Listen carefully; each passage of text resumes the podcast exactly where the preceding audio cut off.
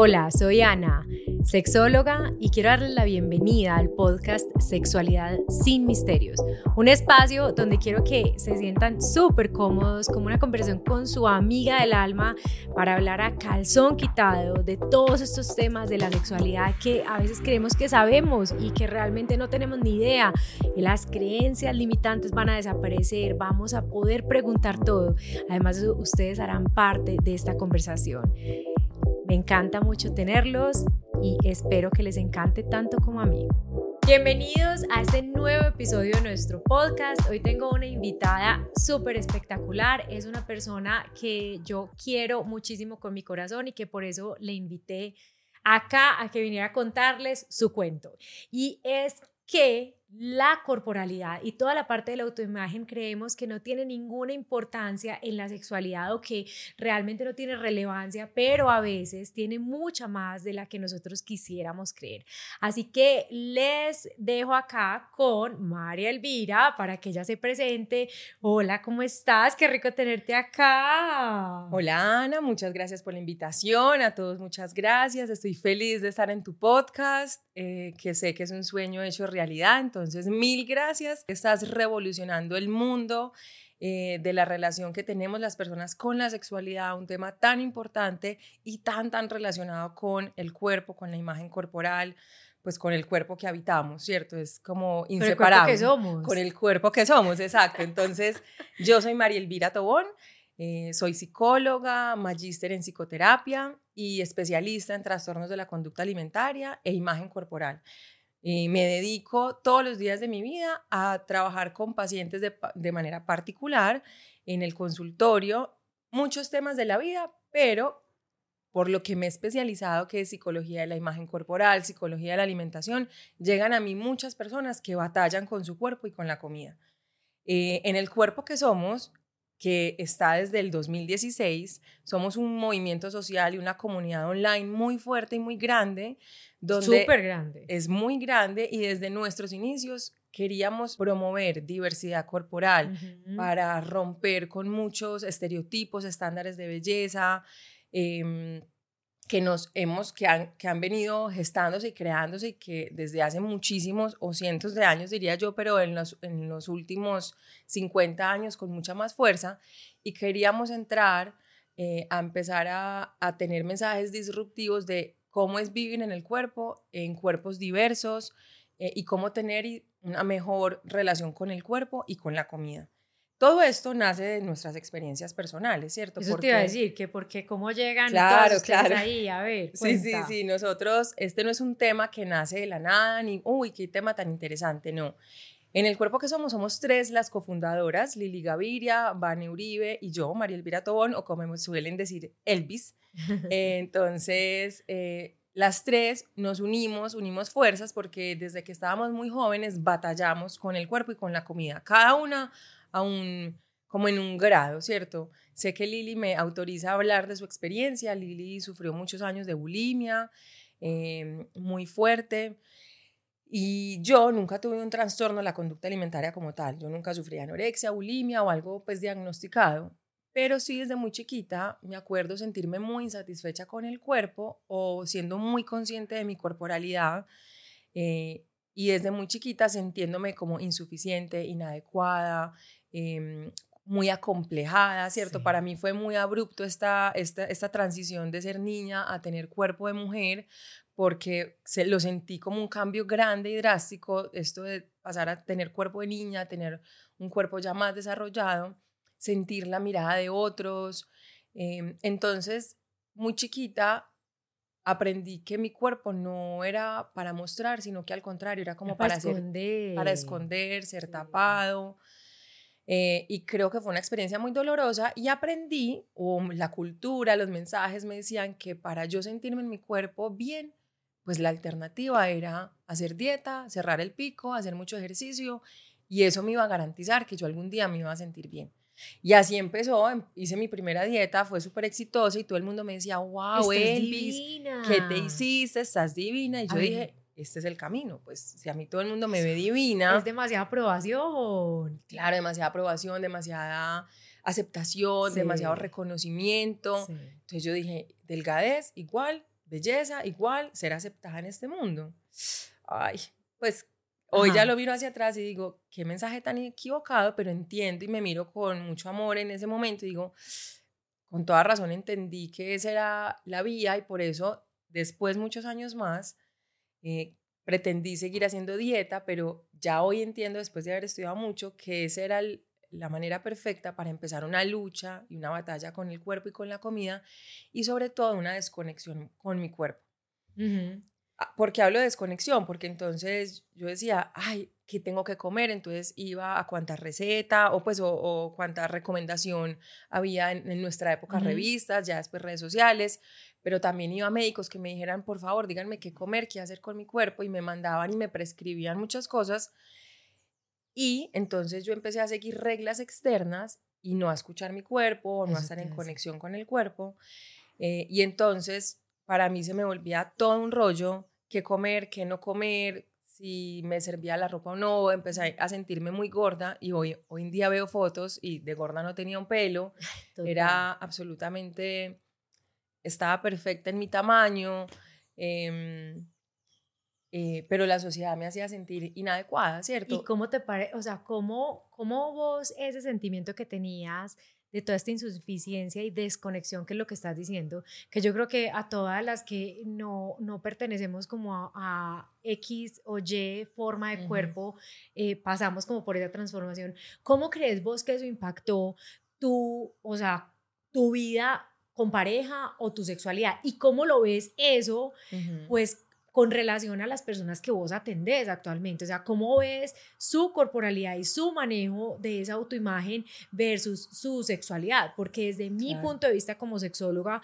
yo la realidad es que encuentro gente que se mortifica y se muere del miedo de estar presente o de estar ahí o de estar expuesto, que de hecho ahora vamos a leer unos casos que nos mandó la gente para poderlos hablar y, y me parece tenaz porque es, o sea, sentir el placer, conectar con el cuerpo, conectar con el placer, es súper importante para poder disfrutar.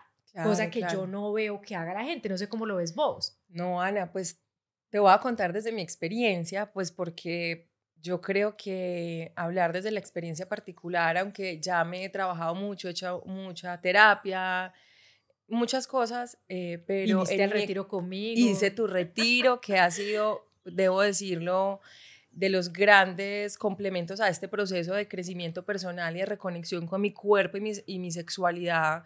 Eh, y lo recomiendo, ojalá todas las mujeres lo pudieran hacer en el mundo porque es un regalo que, pues, que tú nos das, Ana, una experiencia demasiado importante. Yo, claro, entonces empiezo todo este camino de insatisfacción con mi cuerpo y al mismo tiempo, pues es lo más natural del mundo, pero en nuestra época la falta de educación sexual también era pues impresionante.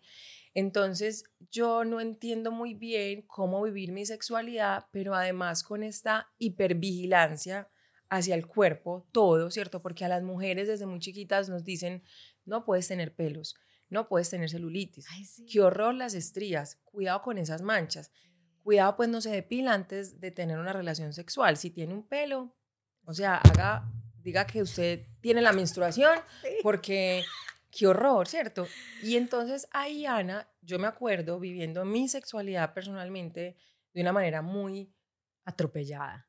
Yo diría que hasta depresiva en muchas ocasiones, como yo creo que mi relación con mi cuerpo en muchos momentos de mi adolescencia y juventud me hizo sentir muy deprimida, em, porque yo sentía mucha vergüenza corporal, pero además vergüenza con la sexualidad, como esto que es tan placentero y tan rico que es la sexualidad, eh, yo sentía que eso era como pecado y eso que no vine de una familia religiosa, eh, pero claro, son mensajes culturales que a todos nos van calando.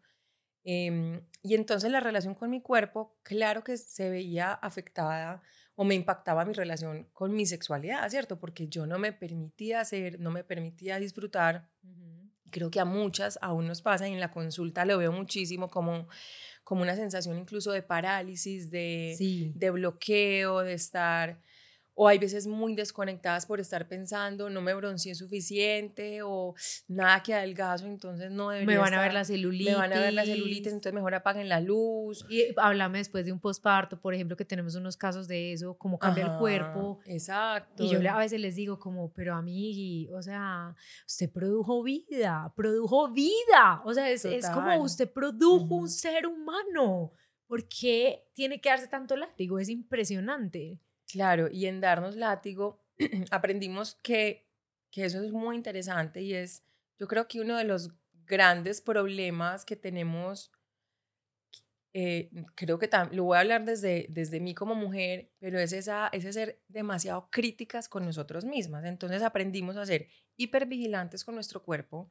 Cuando digo hipervigilantes es como, como, Como observarnos todo el tiempo, exacto, observarnos y pretender que tenemos que estar como en un estándar de perfección que además no es real, ¿cierto? Pues Ujú. porque esta, esta como estética que nos han mostrado en las redes sociales, en la belleza, en la industria de la belleza, hasta en la pornografía, es una estética demasiado irreal, pues, o que un porcentaje minúsculo de la población lo tiene por naturaleza, ¿cierto? Ujú. o que su trabajo es ese, entonces se dedican a, pues, a, a perfeccionar su estética, pero la mayoría del común no tenemos eso como trabajo, ni, ni nacemos con eso, Ujú. pero esas comparaciones hacen que, que nos estemos sintiendo completamente súper mal. Em, entonces yo creo que impacta demasiado, es decir, si, si no nos sentimos bien en nuestro cuerpo, cómodas, em, es muy difícil tener una relación Con el sexual, placer. con el placer, con otro, con uno mismo, ¿cierto? Ujú. Y desde ahí vienen muchas, em, muchas cosas que creo que son muy importantes. Algo que tú enseñas mucho es el conocimiento corporal, ¿cierto? El conocernos desde los órganos sexuales, ¿cierto? La vulva, pero también no solo quedarnos ahí, sino ir más allá, como de verdad explorar Los eh, sentidos. los sentidos, ¿cierto? Esto, esta parte es fundamental.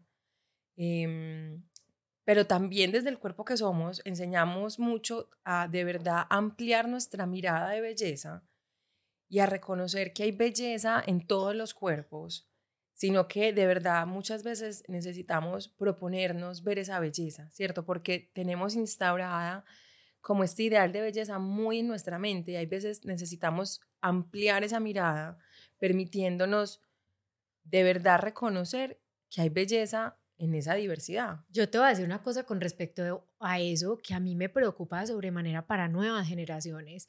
O sea, yo creo que nosotros vivíamos en un mundo sin tanta contaminación digital y finalmente en este mundo, o sea, uno sí o sí veía a la mamá del amigo que era en Arizona, el otro que era no sé qué, el otro que tenía tal rasgo físico, orejón, X, Y, Z, es decir, habían muchísimos rasgos de personas y todos los rasgos eran valiosos, pues porque tampoco había tanta intoxicación, vuelvo y digo, pero ahora, o sea, yo veo estos filtros de TikTok, veo estas cosas y yo digo, pero, pero, por, por lo que más queramos, o sea, ¿qué, o sea, ¿qué tipo de diversidad vas a tener? Además, eso que me preocupa fuera de esos filtros, la cuestión de toda la inteligencia artificial, porque es que a vos las redes sociales te empiezan a mostrar lo que vos querés ver. Entonces, si vos ves, o sea, personas con X corporalidad, vas a seguir viendo eso y eso lo único que hace es incentivarte precisamente como esa necesidad de no, pues de tengo que lograr esto, no estoy bien desde donde estoy.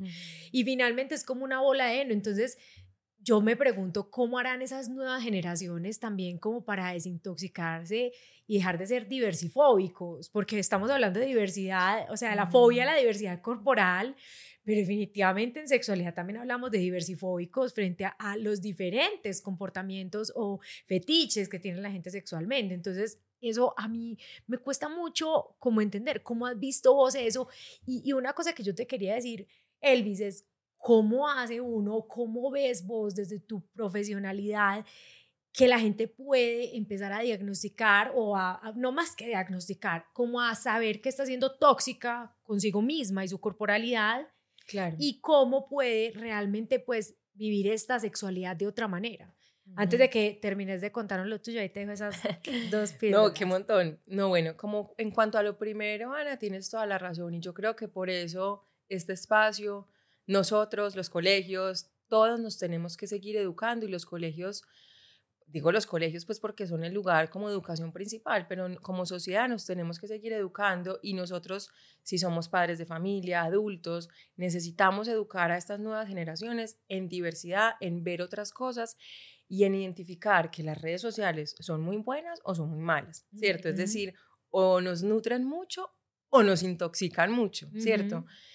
Y nos pueden hacer mucho daño dependiendo de qué sigamos, cómo lo veamos, eh, necesitamos, eh, yo creo que desarrollar en las personas jóvenes y adultas también, porque a veces los adultos tragamos entero y vamos viendo y sin darnos cuenta qué es lo que estamos haciendo y es ser críticos frente a lo que vemos. Las redes sociales no son buenas o malas, es dependiendo cómo nos relacionemos con ellas, qué veamos, qué elijamos y qué incluyamos. Y si tenemos y somos y si somos padres o adultos responsables de menores, estar muy vigilantes pero vigilantes no como policías que enjuician, sino acompañantes, conversadores de, y, también em, como promotores de una conversación donde quepan otras eh, posibilidades y donde nosotros también nutramos esas redes sociales de nuestros hijos, pero también hablar desde la realidad y no desconectarnos del mundo real, ¿cierto? Yo creo que algo importante es observar que a la final también vivimos afuera de esas redes sociales, afuera de ese mundo y que la realidad y el mundo ocurre en los espacios 3D. 3D, exacto. Donde hay oxígeno, eh, no sé, maripositas y verde, pues, ¿cierto? Como eso por un lado. Em, ¿Y qué fue lo otro que me dijiste?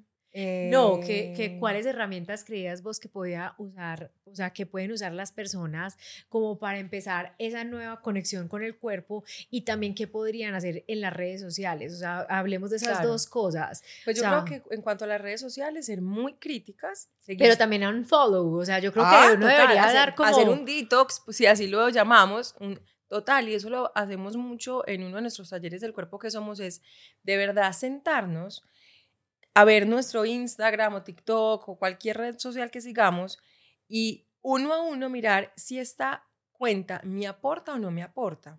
Casi que una evaluación, una escala de 1 a 5 me aporta o no me aporta, pero también qué me hace sentir. Y puede ser algo tan sencillo como, eh, no sé, si para mí en este momento no me hace bien, me, fascinan los vestidos de baño, pero usualmente en la mayoría de las cuentas de vestidos de baño promueven un ideal de belleza muy limitado. Entonces, si a mí por el hecho de ver una cuenta, así sea de mi amiga, mi mejor amiga que hace unos vestidos de baño divino, pero solo pone un tipo de cuerpo o cuerpos que a mí ya me generan esta sensación de insuficiencia y de comparación y de yo no soy así, si está ese malestar, créele a ese malestar y unfollow por un tiempo hasta que te sientas de pronto más fortalecida o ni siquiera la tienes que seguir, porque uno puede, afortunadamente, las redes sociales son de uno y uno puede elegir qué ver, qué no ver. Exacto. Y nadie está pendiente si uno sigue o no sigue a alguien, ¿cierto? Como, entonces yo creo que en ese aspecto, creo que ahí tenemos un detox, eh, ajá, aunque no soy muy fan del detox, nunca hablaría de detox de alimentación, pero sí de detox de redes sociales. Eh, yo creo que ahí tenemos un poder personal. Yo creo que es, ¿sabes qué? Yo creo que en este camino es volvernos a reconectar y a recordar y a sentirnos merecedoras de que somos poderosas en el sentido de nosotras podemos hacer elecciones por nosotras mismas. Y eso es algo muy valioso, es recordarnos que es que no estamos sometidos, sujetos o que no somos esclavos de nada, ¿cierto? Que hay veces nos vamos volviendo esclavas. Cuando menos pensamos, estamos todos sumergidos en esas redes sociales y creemos que tenemos que estar ahí pero es como hacer un alto en el camino y decir, de verdad, yo también tengo elección aquí, ¿cierto? Y esa parte es fundamental. Ana, en cuanto al cuerpo, en cuanto a la relación con el cuerpo, uff, pues en eso nos dedicamos Lili y yo, pues todo el tiempo a, que las personas de verdad vuelvan a, a, sentirse a gusto con su cuerpo. Pero muchas veces yo voy a partir de algo y es que hay veces estamos esperando el momento perfecto para sentirnos a gusto. ¿A qué me refiero? Como Sí, como me siento a gusto si pasa tal cosa, me siento a gusto si pasa la otra, me siento a gusto solo cuando llegue allí, me siento a gusto. siento que es como un hámster corriendo detrás de una zanahoria en una rueda sin fin. Sin fin, exacto. Y así nos podemos quedar hasta el final de nuestros días. Así es. O sea, porque estamos esperando que cuando adelgace esos tres kilos o esos cinco kilos o cuando me haga la cirugía o cuando, no sé, me ponga el Botox o no sé qué, o cuando me haga el masaje o cuando empieza a hacer ejercicio. O cuando llegue a la talla pre previo a tener los hijos. Exacto. O sea, sí, así como más Exacto, o menos. Como que esperando un momento que quizás nos van a llegar a 80, 90 años y decir, se me pasó la vida Ujú. esperando ese momento. Y ese momento no llegó por estar esperando ese momento. Y entonces algo que yo siempre decimos en el cuerpo que somos es, no esperes el momento en que te guste tu cuerpo. Porque el, es normal que nosotros, todos, yo, Lili, que somos las del cuerpo que somos, tengamos días en que nos disguste nuestro cuerpo. Hace parte de la psicología de la imagen corporal, de la percepción del cuerpo, y es que nosotros no nos, nosotros no somos una foto, somos un video, sino que nos tragamos el cuento de en esas fotos delante y el después, instante. como el instante, como cuando me sienta así, así me voy a sentir por el resto de mi vida, como estoy en, el- en la foto del después. Cero. Y esa no es una realidad, porque la percepción del cuerpo es cambiante por un montón de cosas, ¿cierto? Pues porque cambiamos, nuestro cuerpo no es el mismo de cuando teníamos 5 años a cuando tenemos 40, em, pero también porque en el día a día, dependiendo de las personas con las que estemos, de las emociones que tengamos, la percepción del cuerpo cambia. Entonces, si estamos el esperando el momento perfecto, ese momento no va a llegar. Entonces, ¿qué le decimos a, a las personas? Es, empieza por respetar tu cuerpo. Así agradecer. No. respetar, agradecer. Así, Ana, como todo el tiempo nos están enseñando, respeta a tu prójimo, al demás, agradece, sé querido, amable, polite, porque no también con nosotros mismos. Nuestro cuerpo, por el simple hecho de existir, merece ese respeto, ¿cierto? Merece ese autocuidado, merece también el placer, el ¿cierto? Merece lo rico y el placer está en Total. muchas cosas, ¿cierto? No lo debemos ni siquiera al plano genital o sexual, pues, sino como en la experiencia en la experiencia vivir. de vivir, en, la experi- en experiencias sensoriales, en la experiencia de comer, en la experiencia de compartir, de pasar un Mm. buen rato, de tomarte un buen café o un buen vino, ¿cierto? Mira que yo ahí Ujú. quiero hacer una anotación y es la siguiente. Eh, yo, por ejemplo, como mamá, todas las noches cuando duermo a mi hija, siempre le digo como que vas a agradecer, ¿cierto? O sea, todas las noches me siento con ella y le digo agradecemos, ¿cierto? Entonces agrade- agradecemos infinitas cosas, pero cada cierto tiempo le digo agradece por tu cuerpo, agradece por tus ojos que te permiten ver, agradece por tus oídos que te permiten escuchar. Y siempre le digo, el cuerpo finalmente es el vehículo para uno vivir en, esta, en este plano terrenal, o sea, no hay más. Y, y yo creo que lo que vos decís es cierto, porque cuando hay este látigo perpetuo, o sea, yo a veces le digo a la gente, pues si usted, por ejemplo, tiene un pene pequeño, de acuerdo a lo que usted mismo ve sobre usted mismo, porque es que finalmente... O sea, los tamaños, las formas y las variedades corporales existen. Entonces, si usted entra de una vez con esa inseguridad, pues va a ser muy difícil lo que estamos hablando de conectar con el placer. Entonces, lo que decís de agradecer, respetar, comprender, me parece como... Y no esperar que el cuerpo esté perfecto, porque entonces eh, el cuerpo perfecto en mi cabeza también es toda esta imagen lograda de un montón de componentes que me dice alguien afuera, no escuchándome adentro, que es lo que vos decís. Pero, yo, yo creo que esa, ese agradecimiento a mí me parece un muy buen tip y también el de no esperes que tu cuerpo esté perfecto. Sí, total. Em, yo creo que, y algo que también es muy poderoso, además de esas dos cosas, Ana, es bajarle a la autocrítica. Somos bueno, yo era una experta en acabar conmigo misma. Yo puedo hablarlo también desde la experiencia personal. Cuando estaba estudiando mi maestría en Londres, me atravesé con una teoría psicológica que es la autocompasión. Y la autocompasión tiene que ver con cómo podemos ser más amables con nosotros mismos. Y eso tiene un montón de investigaciones a nivel ya psicológico y los efectos que tiene bioquímicos, de cómo cuando nos maltratamos, Ujú. eso activa los niveles de cortisol y e- es un estrés increíble para el cuerpo. Y maltratarnos es decirnos cosas muy feas, ¿cierto? No estoy bien por esto. No estoy bien, no estoy muy fea, o no soy suficiente, o estoy demasiado gorda, no me van a querer, nadie me va a aceptar, eh, o yo no soy buena para eso, yo nunca voy a servir para esto, ¿cierto? Ujú. Eh, yo, ¿quién dijo que yo iba a ser buena en algo? O sea, te estoy hablando es porque esta era la Elvis de hace muchos años y cuando me tropecé con este concepto de la autocompasión y con esta práctica sobre todo, que es que a la final la mejor manera de ponerla simple para que quienes nos estén escuchando se lleven este mensaje es cómo puedo ser más amable conmigo misma en momentos de dificultad, porque todos lo tenemos, todos tenemos momentos difíciles, pero ¿cómo puedo ser más amable en este momento? Y si lo llevamos al plano de la sexualidad, es como, ¿cómo puedo ser más amable en este momento que sé que para mí es difícil, ¿cierto? Porque además... Habitar mi cuerpo. Habitar mi cuerpo en una cultura que nos ha dicho desconéctate, enfócate solo en la apariencia, trabaja. Dar, darte al otro, darte al otro, esperar O sea, que tu placer dependa nada más de lo que tú puedas hacer para el otro, no de...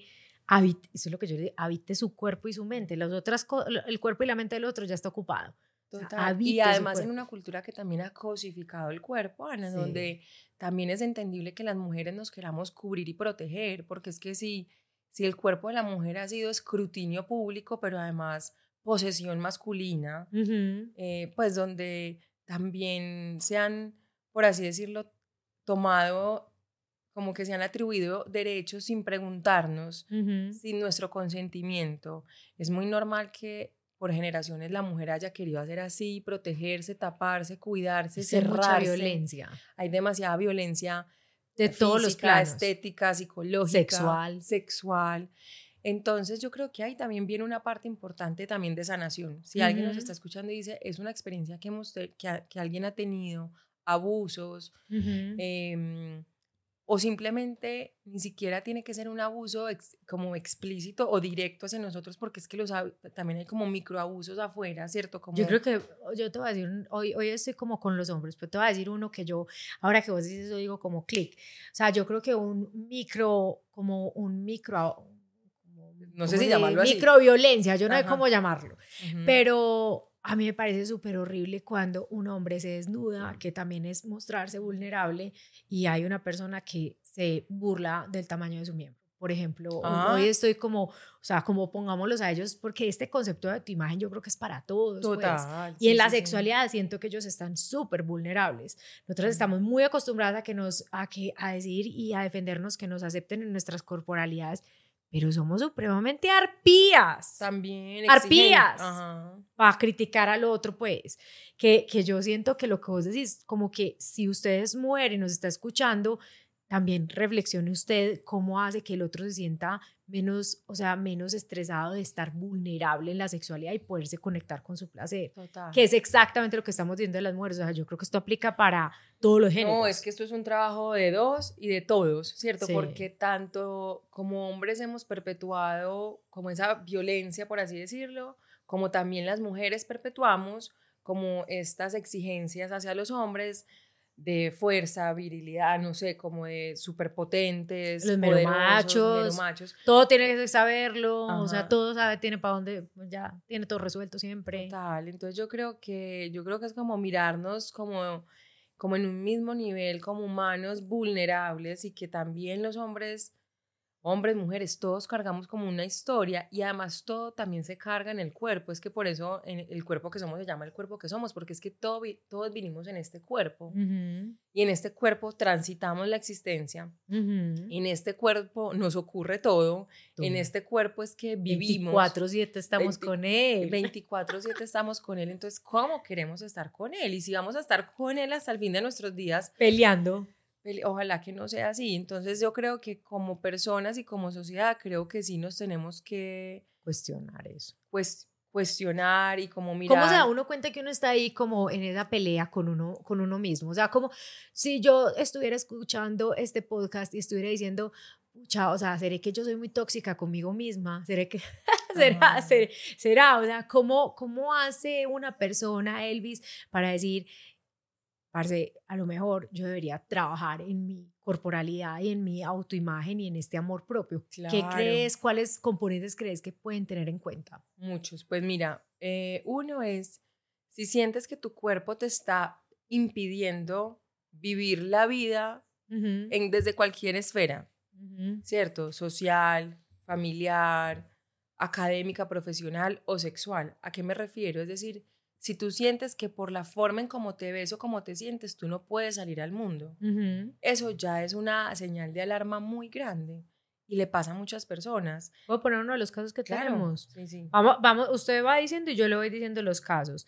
Aquí hay uno que está hablando precisamente de eso. Vamos a tener como algunos de los casos ya en esta parte eh, final. Y eh, la idea de que tienes que tener un busto grande, un abdomen plano, unas piernas gruesas, un cabello de tal manera, unos ojos de tal color, limita de muchas formas el cómo nos sentimos sexualmente primero con nosotras mismas. Eh, y de esta manera estamos preocupadas por cómo nos vemos para el otro, lo mismo. Y ahí se va el placer y se desconecta. Alguien más dice, y, y este quiero que hablemos porque creo que este es un tema súper recurrente que va precisamente con lo que estamos diciendo, y es eh, estar pensando en cómo me vería de fea con cara de placer y desconectarme de Dios placer. O sea, me da pena horrible que me vea desnudas, me siento gorda y no atractiva, de que me dé miedo iniciar una relación sexual con alguien nuevo y lo postergo lo máximo posible. Mira, estos tres casos que tienen que ver con eso, o sea, eso iría con lo que vos decís de si usted no puede vivir su vida porque su cuerpo, usted cree que su cuerpo no sirve, estos tres casos aplicarían. Yo creo que ahí, como lo que yo veo relacionado a los tres casos, es que están muy enfocados en cómo me ve el otro, Sí. ¿cierto? Como en este qué dirán, en el qué dirán, en el miedo al qué dirán, qué opinarán, cómo me juzgarán. Em, que yo creo que ese es uno de los trabajos también importantes en este proceso de como de reconciliarse con el cuerpo y es, pues uno es primero, es que a la final yo creo que lo más importante radica en yo cómo me miro a mí misma, ¿cierto? Porque si yo le tengo miedo a la mirada mía, ¿cierto? A, a mi mirada frente al espejo, a- y, y usualmente tenemos una mirada muy enjuiciadora y muy juzgadora, Exagerada. eh, entonces yo voy a estar pensando que todo el mundo me ve como yo me veo o como yo veo a otros. Entonces yo diría que ahí el primer paso es como empezar a abrir esa perspectiva de yo cómo me puedo mirar diferente, ¿cierto? Me han enseñado a mirarme desde la autocrítica, desde la, ¿cierto? Como desde la cosificación o hipervigilancia al cuerpo, a los otros cuerpos. ¿Cómo puedo tener una mirada más amable y más compasiva conmigo y con el mundo, ¿cierto? Creo que ahí podríamos empezar eh, con, un buen, con un buen paso. Pero voy a volver a mirar porque... Yo acá le diría también a estas personas, sabes que desde el punto de vista sexual, a mí me parece que no hay mejor manera de superar un miedo también, Elvis, que, que enfrentándolo. O sea, pues como Total, exponiéndose. exponiéndose, Ajá. sí, porque es que si tú te pasas la vida congelado, porque, juepucha, porque esta parte te parece que es horrible de vos, pues entonces nunca te vas a dar el permiso de sobreponerte a eso que vos pensás y nunca te vas a dar el permiso de, de entender que la realidad se construye desde vos, no desde los otros, ¿cierto? O sea, los otros son actores en nuestra película de la vida. Entonces, ese sería como un- una cosa que yo le diría sexualmente, o sea, déjese ir, o sea, déjese ir. Claro, claro, ese, ese es como un ideal, sino que hay- yo creo que también las personas, ojalá se acompañaran de personas como tú o de personas eh, Ah, como sí. terapeutas, porque es que hay veces hay unos miedos que paralizan, ¿cierto? Entonces es muy fácil uno decir, exponte, ¿cierto? O, y claro, yo estoy de acuerdo contigo y lo trabajo todo el tiempo em, en el cuerpo que somos, con la alimentación, la gente que le tiene un miedo horrible a una papita frita y uno dice, la manera de quitar ese miedo es como cuando quitamos una fobia, ¿cierto? Es exponte a ella, vete acercando poco a poco, ¿cierto? En- por ejemplo, en el caso de la persona que escribió que le da mucho susto, que la vean con cara de placer, porque uno cuando tiene una sensación intensa de placer, uno se retuerce. ¿cierto? Total. Y entonces yo le diría, si todavía te da miedo, pues quizás ahí entonces, no sé, una posición. Cambia la posición Cambia la donde- posición. sí. O ahí puedes apagar la luz o una luz más tenue. O, o simplemente olvídate de tu cara, ponte unos tapaojos y, y Sí. olvídate de la presencia del otro y de verdad, y yo creo que, y tú lo ves en tus consultas, Ana, no hay nada más excitante para alguien que se entrega al placer. No, yo creo es que así, es así. la- cuando la gente se permite y se entrega al placer, para el otro, para quien ve eso, es como, wow, sin importar la corporalidad. sin incorporar. No, Porque yo te digo, eso pasa, no, sin yo he importar. tenido modelos de televisión. O sea, he tenido gente que desfila en pasarelas y que me- esto me queda muy gordo y yo soy como, ¿qué, qué, qué, qué, qué, qué? O sea, yo con mis gorditos soy como, pero ¿cómo me vas a decir eso? Por. Dios. Y he tenido o sea, he tenido mujeres que quiero con todo mi corazón. Tengo una persona que asistió a uno de nuestros retiros y que la amo y si escucha este podcast estoy segura que sabe quién es, pero se lo agradecí desde el día uno que fue, porque es la persona más segura de sí misma y de su corporalidad y vos no sabes, es, es o sea, uno la ve y es magia pura en su vivencia corporal, en su vivencia de la vida y yo creo que eso es como lo que uno debería lograr con la corporalidad, o sea, habitar el cuerpo, quererlo y decirle como, parece, todo bien, acá estamos. Total. No, Sí, total. Y eso que te pasa a ti en tu consulta, Ana, también nos pasa a nosotros en el cuerpo que somos. La insatisfacción con el cuerpo no está en el tamaño la forma. También hemos recibido modelos, eh, deportistas, que uno dice, tienen el cuerpo que sea como catalogado como, que es? que es el estándar o el ideal, pero no va en eso, no va, en realidad no va en el empaque. La relación con el cuerpo, con la sexualidad, eh, con tu autoimagen a la final no va en alterar la forma de tu cuerpo. Eso nos han hecho creer. Nos han hecho creer que esa es la vía y por eso nos siguen vendiendo mil millones de productos, cosas para alterar la imagen. Y no va en eso. El trabajo va mucho más de fondo y por eso existimos, ¿cierto? Porque es que a la final sí tenemos mucho trabajo por hacer, de cuestionarnos muchas creencias, de de aprender a hablarnos en nuestra, eh, nuestro diálogo interno diferente, aprender a conectarnos con el cuerpo diferente y para eso hay veces hay, sí hay que hacer unos procesos psicológicos y terapéuticos o, educa o psicoeducativos necesarios, necesarios. Y yo diría que ojalá todo el mundo los hiciera, los hiciera porque es que de verdad que ojalá no vivamos o no estemos al final de nuestras afuera y al final de nuestras vidas diciendo no aproveché mi vida y las posibilidades tan grandes que tiene el cuerpo. Que cuando yo lo hice, cuando yo hice tu retiro Ana de sexualidad, yo dije, este tema es demasiado importante porque además cuando uno se conecta con su sexualidad, yo creo que uno no se conecta solo con la sexualidad, sino con un poder creador como superior, ¿cierto? Como es impresionante. creativo eh, y, y ojalá todas nos diéramos, todos y todas nos diéramos la oportunidad de de vivir eso y darnos cuenta que, pues, que si de verdad hacemos un esfuerzo, y porque yo sé que es un esfuerzo, un compromiso terapéutico y hay veces que nos revuelca, pero que vale la pena transitar para uno vivir todo su potencial como ser humano, pues, em, entonces... Ah, pues bueno. A ver, dejemos tres tips entonces, así que vos digas tres tips entonces para eh, lograr trabajar en la autoimagen y que esto nos permita vivir una vida sexual plena. Bueno, si yo... quiere dar cuatro, cinco. Ajá, a ver, yo pienso. Yo creo que, Ana, uno es el conocimiento corporal. Creo que es uno de los tips más grandes. Que es esto como de educarnos de verdad en, en las partes de mi cuerpo. Coger un espejo, verte la vulva, verte los senos, eh, explorarte. Yo creo que esto es fundamental. Como ojalá que, que, así nos pongamos rojos, así nos dé pena, pero no, pues de verdad hagámoslo, conozcámonos. Pero desde arriba hasta abajo. Todo. Sin tener que en la cabeza que tenemos que llegar a un lugar, sino lo que yo le digo siempre a la gente, un solo objetivo y es la conexión sensorial con el placer. Exacto, conexión sensorial. Creo que ahí iría como uno es el conocimiento corporal, como el conocimiento y reconocimiento y vernos de verdad en el espejo y de verdad decir somos hermosas o hermosos, somos suficientes, recordárnoslo eh, yo sé que cuesta cuando nunca lo hemos sentido, no, no lo han dicho, pero de verdad que vale la pena hacer ese esfuerzo, conectarnos con los sentidos y conectarnos con los sentidos es de verdad tener como de verdad permitirnos tener experiencias placenteras. Por ejemplo, a mí en mi experiencia personal, a mí me ha ayudado mucho bailar.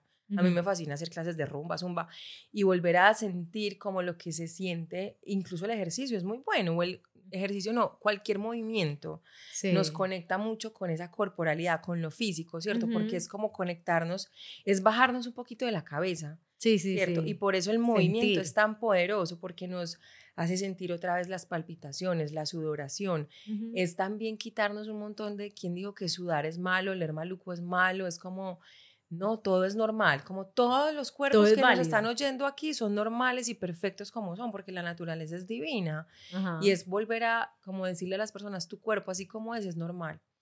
Algo que a mí me ayudaba mucho era ver vulvas diferentes. Sí, sí. También. eso como de verdad en educarnos en diversidad corporal, pero no solamente en cuerpos diferentes, sino también en genitales diferentes. Y uno decir, pues pucha, es que las vulvas todas son súper diferentes. No es la típica clásica chiquitica rosadita de la pornografía americana. De verdad, hay una cuenta en Instagram que se llama como The Vulva Gallery, no sé si la has visto. Sí, sí, sí. Y hacen dibujos de vulvas. A mí me encanta. Y me parece súper chévere porque uno dice, ay, es que hay una vulva como la mía. Eso también me parece que es súper importante. Yo diría que trabajarle, yo diría que si alguien se lleva algo de esta conversación con nosotros es también trabajarle a la autocrítica. Sí. Yo creo que eso es muy importante, como de verdad em, ser mucho más amables con nosotras mismas, como seríamos con otro. Hay veces somos nuestros peores jueces, nuestros peores críticos. Nadie nos critica tan duro como nosotros nos, criticamos a, nos criticamos a nosotros mismos. Entonces, trabajar esa amabilidad, esa autocompasión, esa queridura con nosotros mismos, que cuando aparezca en ese diálogo interno esa voz que nos dice, eres fea, eres inadecuada, o así nadie te va a querer, demostrémonos lo contrario, ¿cierto? Como quien dijo, pues, como ¿Por qué? y no, no nos creamos esos pensamientos tan inmediatos, ¿cierto? Como hagamos una pausa, respiremos. ¿Esto de dónde viene? ¿De dónde viene esta crítica, este pensamiento negativo? Hagamos esa y que pausa. Me a veces yo siento que es como de qué me quiere proteger, o sea, ¿quién me quiero proteger? Cómo exponerme puede estar mal. Que, que, lo que vos decís, cuando yo hago los talleres, por ejemplo, de sexo oral, que, o sea, los hago desde hace, juepucha, o sea, desde el 2012, más o menos, siempre hay un punto donde yo les digo, mírense al espejo.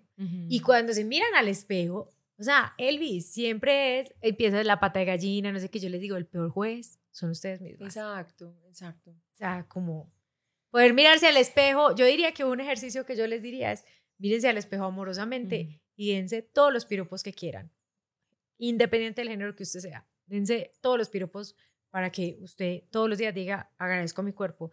Y si, o sea, ¿qué pasaría si mi cuerpo todo el día está pensando que todo es negativo? Me da lo del cortisol que vos decís. Entonces, finalmente nos vivimos estresados en un mundo en que no vale la pena vivir así.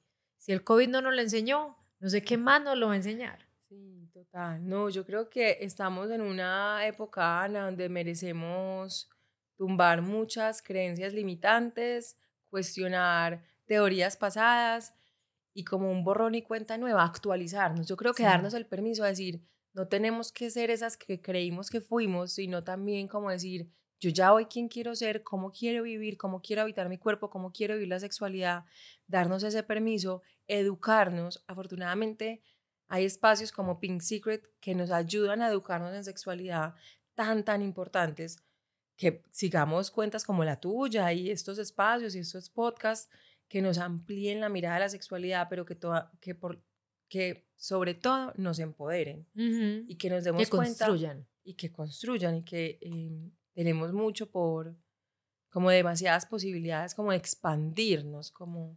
Así es. que es por ahí. Elvis, lo máximo. Mm, yo te quiero, quiero que antes de despedirte, eh, pues, y agradecerte, pues, por, por, estar acá, pues, y por tu tiempo, que es súper valioso. Eh, quisiera pues que le pudieras decir como también a la gente que nos oye, hemos hablado que es el cuerpo que somos, pero en qué redes sociales te encuentran, o, o, ustedes también hacen talleres, hacen un montón de cosas que son muy valiosas, no solo para la gente que vive en nuestra ciudad, sino también de forma virtual. Entonces, contanos un poquito dónde te pueden seguir eh, todos para que las sigan, que son lo máximo. Sí, claro, por favor, síganos en arroba el cuerpo que somos en Instagram. Eh, nuestra página web es eh, www.elcuerpoquesomos.com. Eh, siempre estaremos pendientes. Para nosotros es muy importante seguir creciendo esta comunidad. somos un movimiento social, pero no, no las que están detrás del cuerpo que somos, todos. Todos nosotros, de la manera en cómo nos sigamos informando, permitiéndonos ver cosas diferentes, vamos, vamos moviendo masas y co-construyendo un mundo mejor. En el cuerpo que somos tenemos talleres, tanto para personas individuales, pero también hacemos charlas institucionales, empresariales, porque este tema de habitar el cuerpo eh, es un tema de habitar el cuerpo y tener una mejor relación con el cuerpo, con la alimentación, a la final se, es un tema de autocuidado muy profundo y muy importante.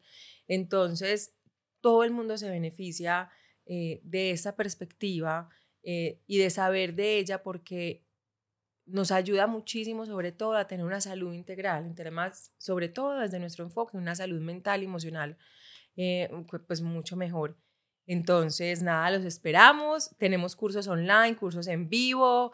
Y bueno, feliz de estar aquí, Ana, contigo. Gracias por esta invitación y que sigamos haciendo este trabajo juntas eh, de, de expandir y ampliar la conciencia y que la gente pueda vivir en el cuerpo y en su sexualidad con mucho más placer, gozo y disfrute, sobre todo.